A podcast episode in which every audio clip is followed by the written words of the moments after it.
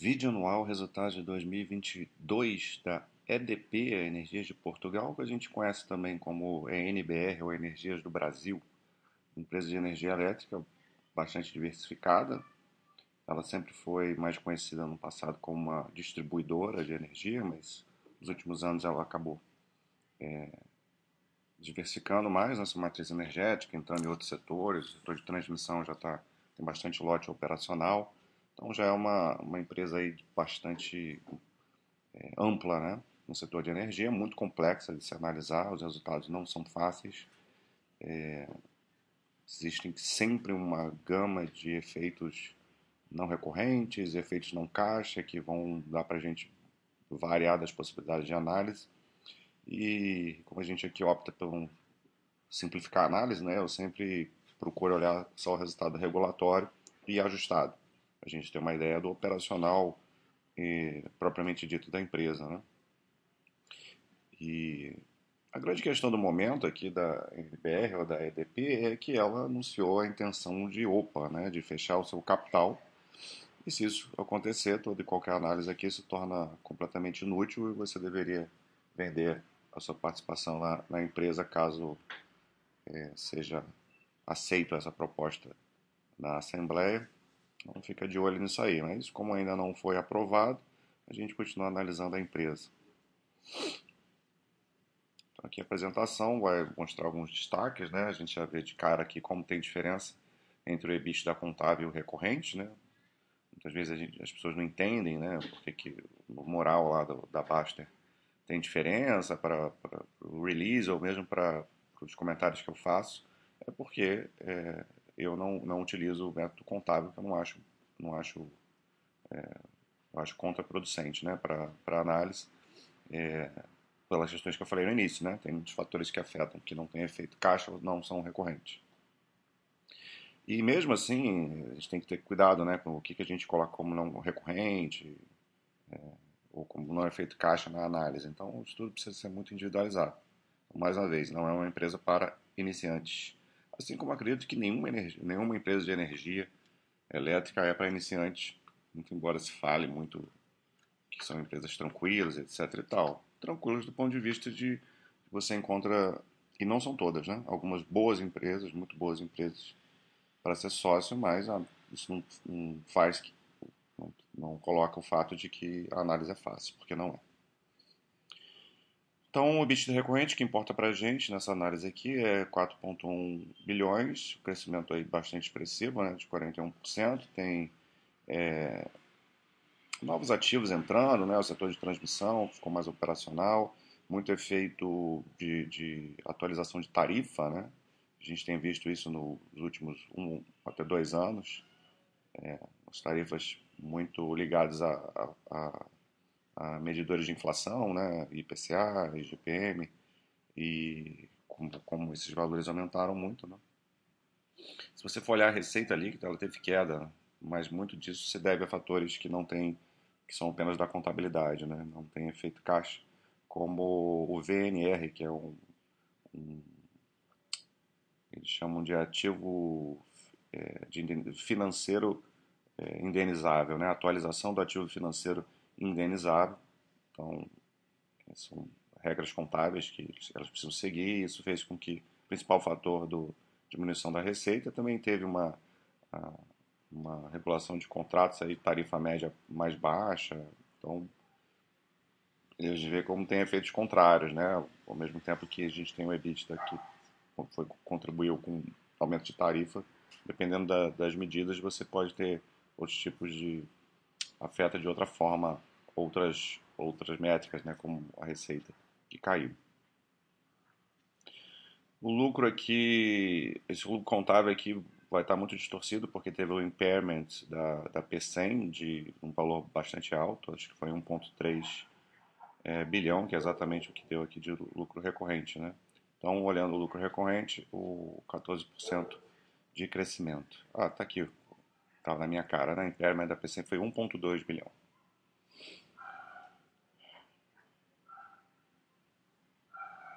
Aqui a gente vê a empresa em crescimento nos últimos três anos do seu EBITDA. O recorrente é esse cinza mais claro. Ver como distorce todo ano, né? O EBITDA contábil é bem maior é, do, que o, do que o recorrente. Então vamos olhar aqui para o cinzinha, que subiu bastante aí, 4,1 bilhões. Nos últimos dois anos, né, a gente tem um crescimento aí médio de 56%. E o lucro líquido também crescendo. E o lucro recorrente, como eu já falei, nesse último ano, 14%.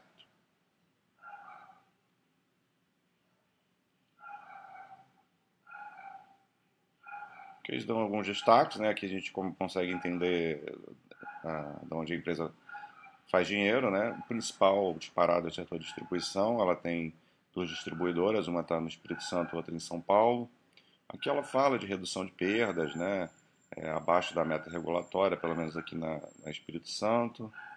A reajuste tarifário aqui da, da, da, EDP São Paulo, que contribuiu.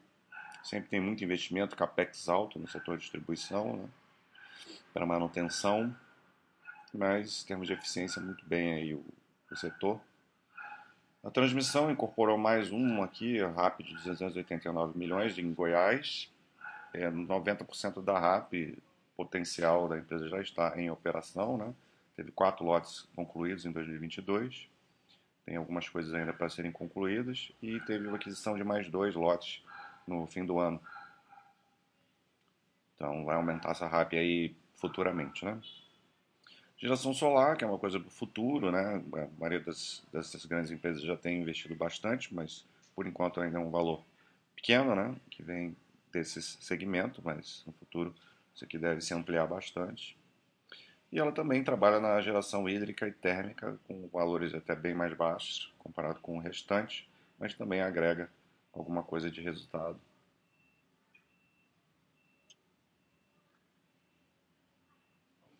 Isso aqui é interessante, né? Mostra assim aqui as despesas operacionais, né?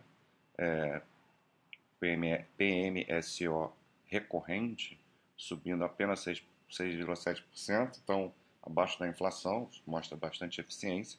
É, claro que aqui ele está pegando o recorrente, né? Se a gente for pegar os, as despesas operacionais é, completas, assim, é, é, teve um aumento maior. Né? Mas é interessante a gente analisar do ponto de vista aí do, do, dos gastos recorrentes que a empresa realmente precisa fazer todo ano para se manter operacional, muito bem controlado.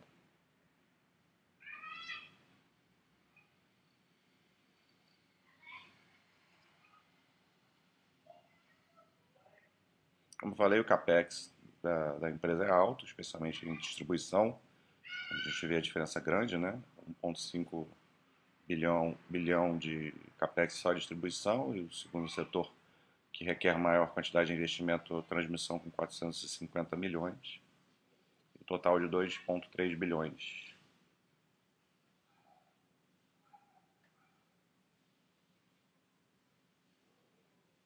Aqui é interessante que a gente consegue ver exatamente a contribuição de cada segmento para o crescimento do EBITDA, ajustado, né?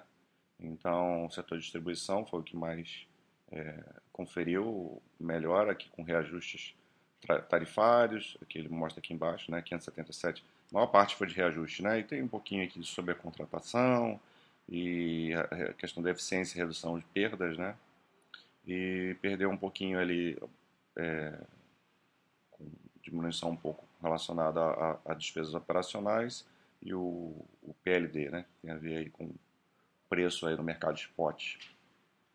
Transmissão também contribuiu bastante, porque teve entrada de, de lotes novos, principalmente, né? É, 422 milhões de contribuição, de aumento no EBITDA, e a geração hídrica e a térmica aqui é, são separadas, né? A geração hídrica teve contribuição de reajustes contratuais. É, e a térmica aqui com a P100 também contribuiu. E, basicamente teve todos né, os segmentos teve contribuição, até o solar mesmo, são valores menores. Né? E a gente teve EBITDA ajustada aqui. E aí o que vai entrar na parte contábil está tudo aqui pro lado de cá, né, que é o VNR, que eu já comentei lá lá atrás, o resultado de FRS das transmissoras. E é mais valia.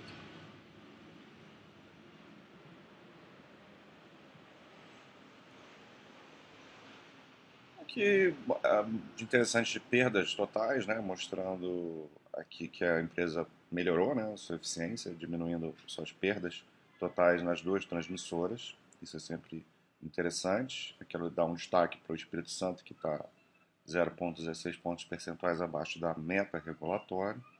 Distribuição entre clientes livres e cativos, de, da parte de energia distribuída, de uma forma até é, bem equilibrada. É sempre importante isso também.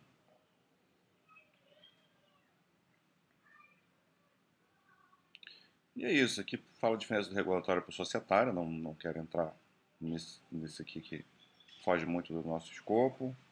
Aqui ele começa a detalhar o, a parte de transmissão também, né? Já tinha falado que 90% da RAP é, operacional já está incorporada no resultado. Aqui mostra o, a, todos os lotes, né? São, temos aqui seis lotes, mais esse lote 2, sete lotes. É, sendo que o, esse lote 1 aqui está tá em construção, né? 20% de avanço físico, lote 2 foi adquirido no fim do ano, já está aí com dois, é, 2.200 km de linha de, em operação e vista regulatória de 400 milhões.